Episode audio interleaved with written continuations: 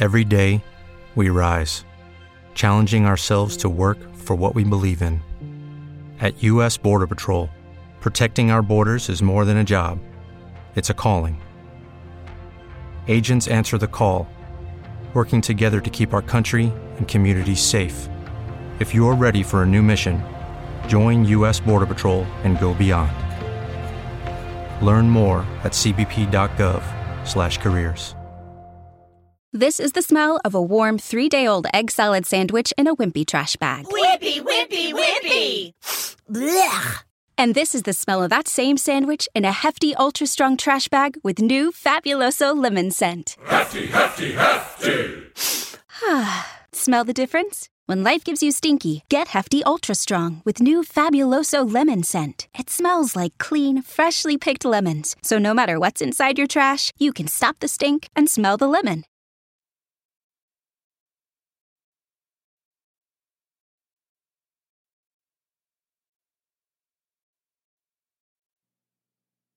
Hola, ¿qué tal? Buenos días, buenas tardes o buenas noches, donde quiera que te encuentres. Es un gran gusto saludarte, estar aquí contigo y compartir estos momentos para conocer un poco más acerca de la historia de las culturas. Las religiones forman parte de las raíces de los pueblos, de las religiones, de las épocas también. Y es pienso yo, algo interesante conocer cómo es que se forman las religiones.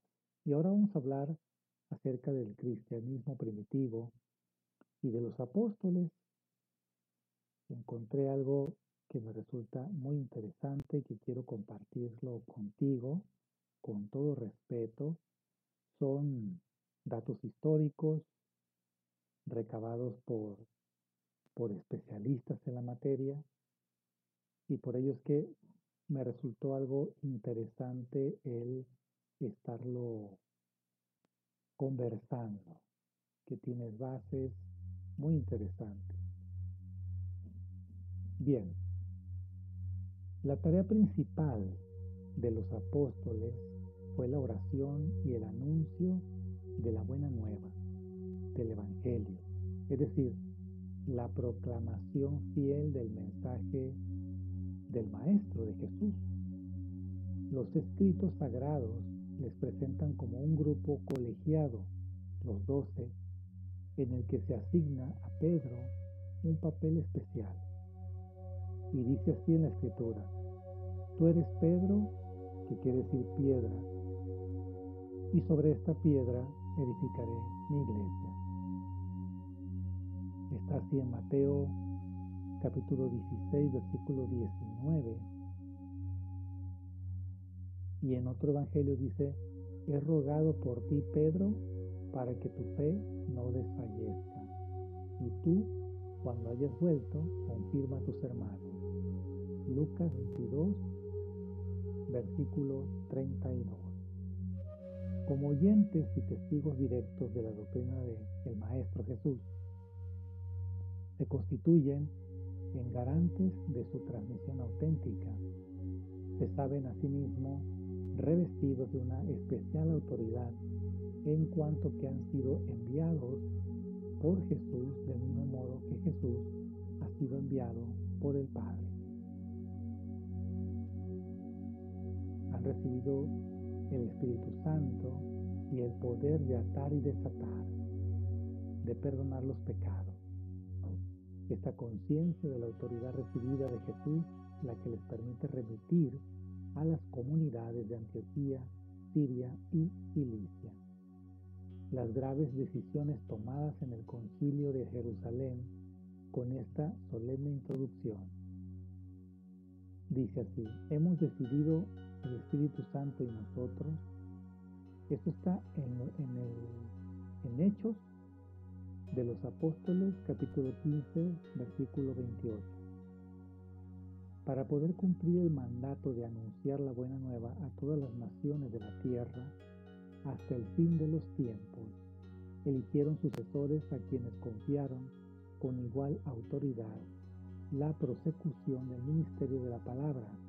En ellos se inicia, pues, la sucesión apostólica, la cadena ininterrumpida de sus sucesores se convierte en criterio de la verdadera doctrina.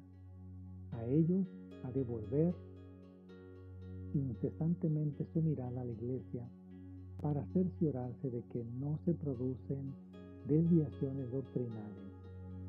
La iglesia es apostólica porque se mantiene fiel a la tradición recibida de los apóstoles. Es la tradición apostólica. Interesante eso, ¿verdad? Ahora, aquí hay algo muy importante que, es una reflexión personal. El gran maestro, o sea, Jesucristo, el maestro de maestros, el enviado,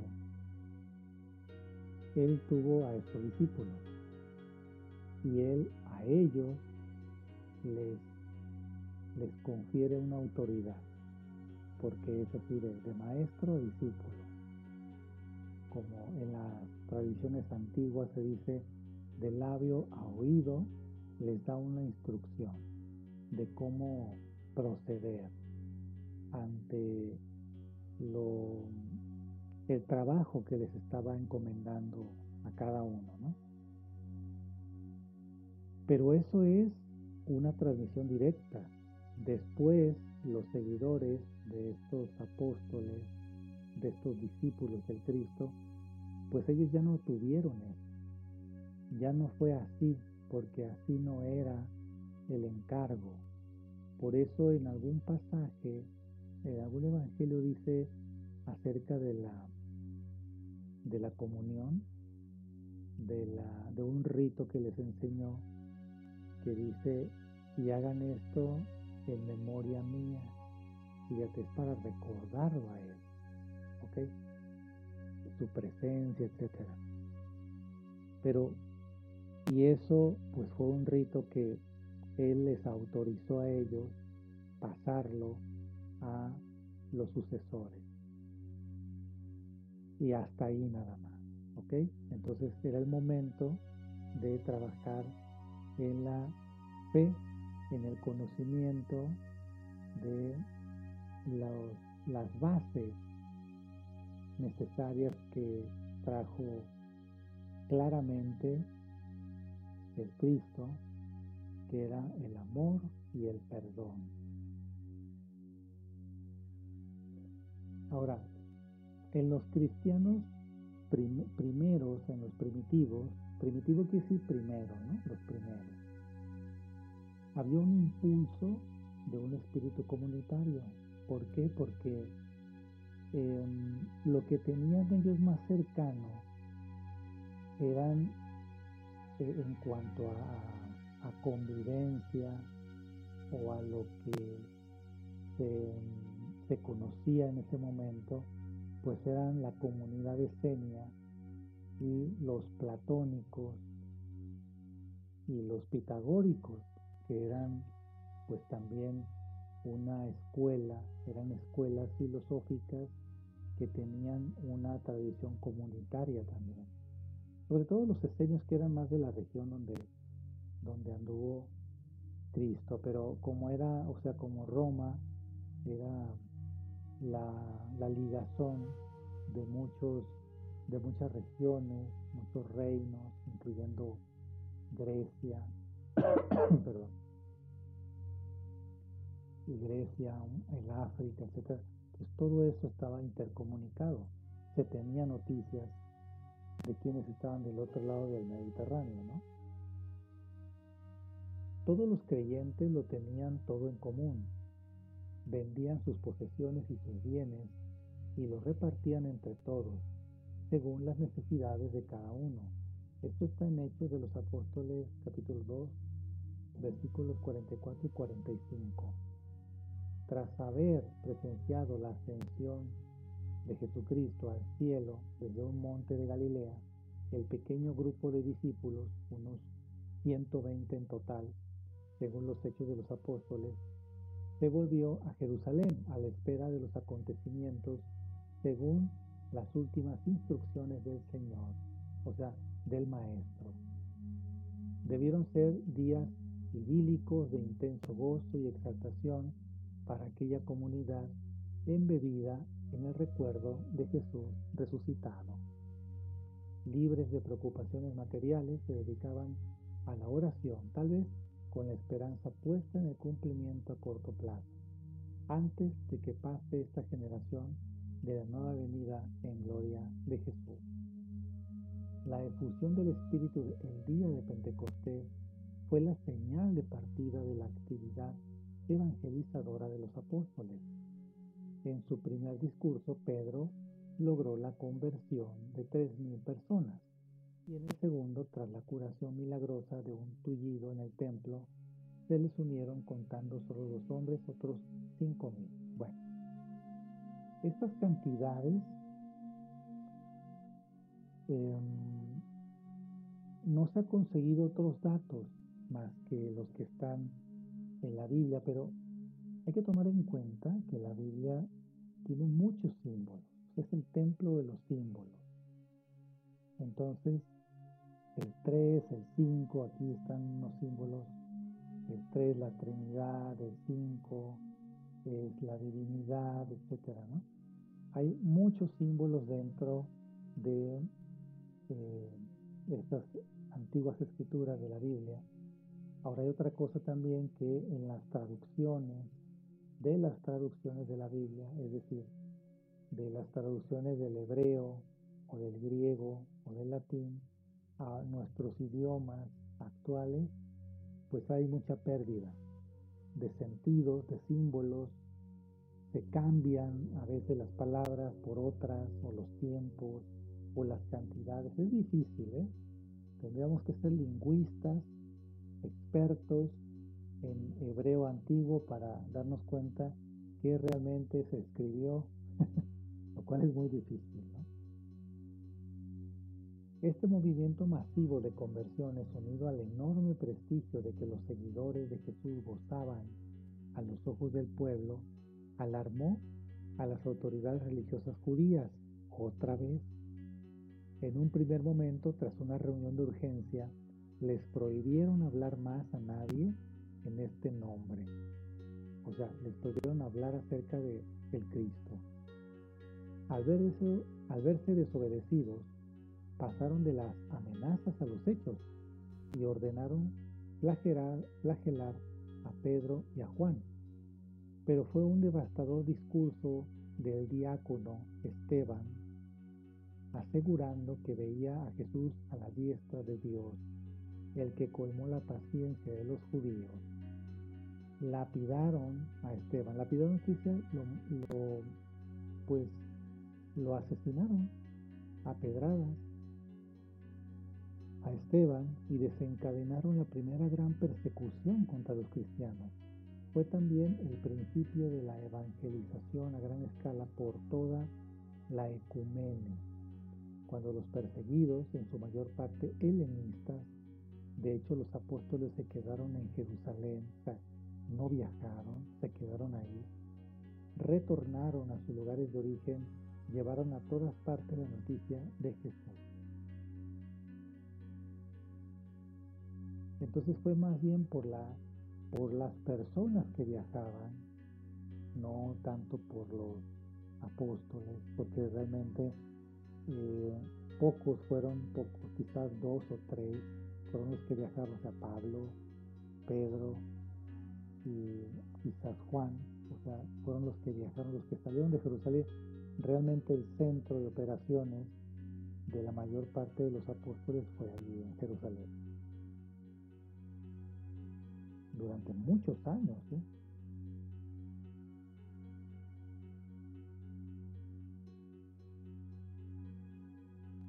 Varios indicios señalan que los discípulos fueron tomando conciencia lentamente de la significación trascendental de la persona y el mensaje de Jesús. Es decir, la conciencia humana tarda tiempo en asimilar, en darse cuenta, más allá de la razón, más allá de los, del intelecto, que eso realmente no, no hubiera tenido la suficiente fuerza o convicción para expandir el mensaje pues a todas las naciones del mundo conocido no hubiera sido suficiente. Se, necesitaba una identificación, una comunión plena con el Maestro, con el Mesías. Y para ello requerían algunos meses o años para que la conciencia se abriera y creciera para darse cuenta realmente quién había sido el que había estado ahí, que no era cualquiera, no era un humano, no era cualquier maestro.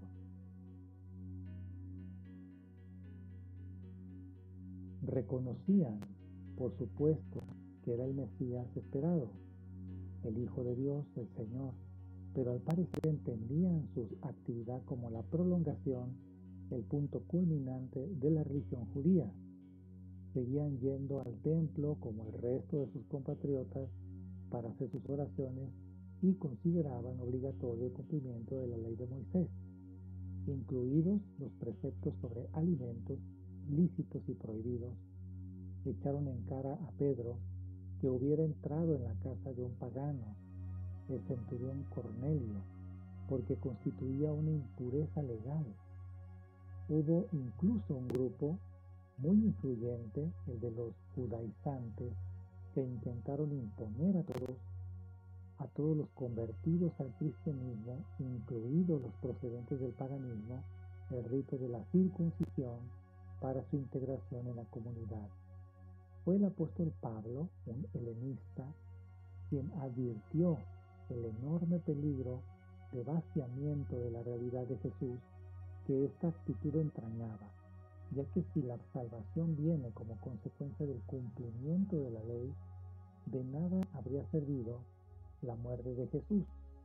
Jesús no sería el redentor, de ahí la enérgica afirmación paulina. La justificación no viene por las obras de la ley, sino por la fe en Jesús. El cristianismo no es una prolongación ni un perfeccionamiento del judaísmo, es su superación radical. El crecimiento el creciente número de conversiones hizo necesario un primer intento de organización. Los apóstoles decidieron descargar el peso de las necesidades materiales de la comunidad. El servicio de las mesas, es decir, la atención y el cuidado de los pobres. Algunos hombres elegidos a los que impusieron las manos, confiriéndoles con este gesto autoridad y utilidad para el desempeño de sus funciones. Ellos, por su parte, liberados de estas tareas, podían dedicarse a la oración y el servicio de la palabra, es decir, al anuncio del mensaje de Jesucristo. Además de estos servidores de las mesas, los hechos mencionan como miembros con autoridad en la comunidad a los presbíteros, que toman parte al lado de los apóstoles en las decisiones del concilio de Jerusalén. Eso está en los Hechos capítulo 15 versículo 5. Junto a los apóstoles, diáconos y presbíteros con autoridad para tomar decisiones doctrinales, figuran también en la comunidad jerosilimitana los profetas. Esto está en los Hechos 15, versículo 32 de donde se sigue que desde el primer momento en las comunidades cristianas coexistían pacíficamente el ministerio y el carisma. La comunidad de Jerusalén tuvo una existencia corta y accidentada. Surgieron fricciones entre los hebreos y los griegos. Estos últimos se quejaban del, trato de favor dispensado a las viudas de los primeros la situación económica se deterioró y se hizo necesario organizar colectas en las restantes comunidades para acudir en su ayuda. En el año 70, la comunidad cristiana se trasladó a Pella, al otro lado del Jordán. Recordemos que en aquella antigüedad, estamos hablando de dos mil años atrás. Era muy problemática la pobreza, había muchísima pobreza. Si hoy hay pobreza, no, antes era mucho más la pobreza. Y el desamparo, el desamparo. Entonces, el mensaje del cristian, de Jesucristo, pues es el, el amor, el cuidado, el perdón y la unión. Así que, pues era necesario el, el tener experimentos de cómo ayudar a las personas, a las masas, a sentirse cuidadas y a cuidar de sí mismas. Todo un problema.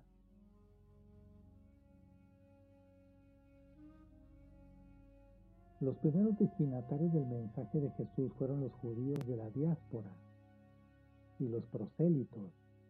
Las sinagogas se convirtieron en centros de difusión de la buena nueva, pero en el espacio de muy pocos años y ante el rechazo de los dirigentes judíos, los cristianos ampliaron su círculo de oyentes para incluir también a los paganos.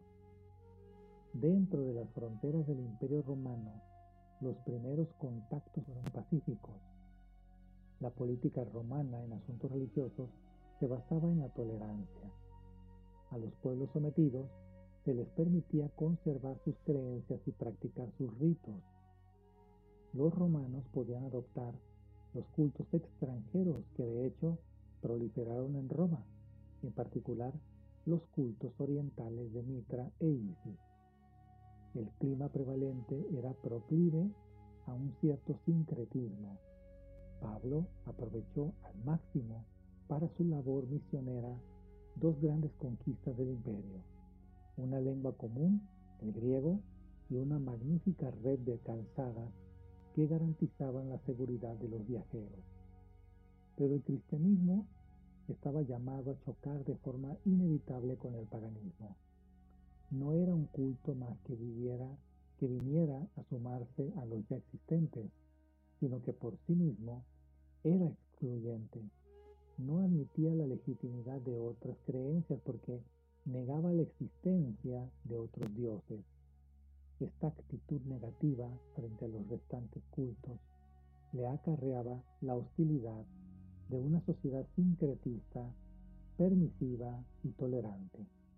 Más aún, el cerrado monoteísmo cristiano que confesaba un solo Dios, un solo Salvador y un solo Señor era inconciliable con la religión oficial romana que incluía entre sus elementos el culto al divino emperador y a la diosa Roma.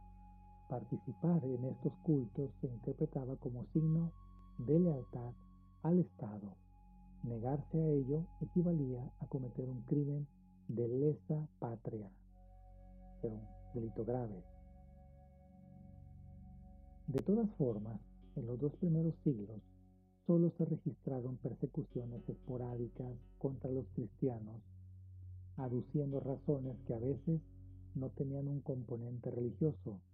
Así, la de Nerón fue provocada por la acusación de que los cristianos habían provocado el incendio de Roma. Las grandes persecuciones sistemáticas contra el cristianismo en cuanto tal, porque se le consideraba una amenaza para la existencia del imperio, se iniciaron con el emperador Decio del año 249 al 251 después de Cristo y tuvieron una terrible culminación en el 303-304 cuando el emperador Diocleciano dictó cuatro edictos contra los cristianos, al parecer no por iniciativa propia, sino bajo la presión de su, de César Galerio. Las persecuciones no fueron continuas, sino esporádicas, con amplios intervalos de tregua que permitieron llevar adelante la tarea de evangelización y el aumento de las conversiones. Pero aún con estos dilatados periodos de paz, la suerte de los cristianos era muy precaria, ya que al no estar incluido el cristianismo en el catálogo de las religiones toleradas en cualquier momento y lugar, y dependiendo del capricho por el talante personal de las autoridades podían verse despojados de sus bienes, desterrados o condenados a la pena capital. Con ello, la fe de los cristianos se ahondó en su forma de expresión más eminente, la del martirio. Mártir designa a quien presta un testimonio bajo juramento. Durante las persecuciones, este concepto adquirió su significación actual de persona que testifica la verdad de su fe cristiana, aunque este testimonio le cueste la vida. Pasados 70 años desde la última persecución, rigió la iglesia de Roma. El Papa Damaso, del año 366 al 384, quien compuso no menos de 80 poemas dedicados a santos mártires enterrados en las catacumbas. De su profundo respeto por los mártires, da fe este fragmento conservado en una lápida. Dice así, aquí, lo confieso, habría querido yo, Damaso, depositar mis restos, pero tuve miedo de causar molestia a las santas cenizas de los justos. Fue aquella una época de veneración dirigida a quienes durante las persecuciones habían dado su vida a cambio de la permanencia en la fe cristiana. Las catacumbas se convirtieron en el centro de culto y de peregrinación desde los más alejados confines del mundo romano y en codiciado lugar de reposo como cementerio de los devotos ricos.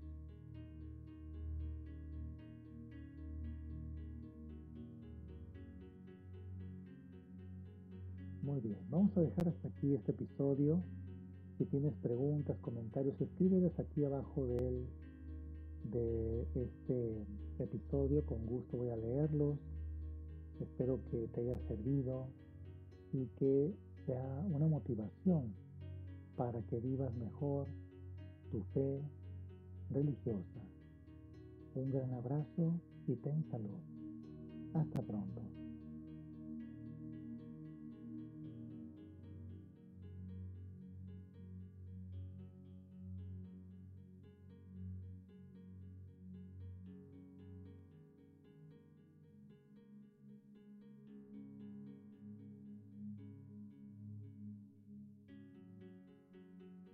This episode is made possible by PWC. When unprecedented times are all the time, it's time to start walking the talk. Leaders like you turn to PWC to see and stay ahead. Upskill your workforce, use intelligent automation, and transform big ideas into breakthrough outcomes. Explore the human led, tech powered solutions that help you thrive. It's all part of the new equation. Learn more at thenewequation.com.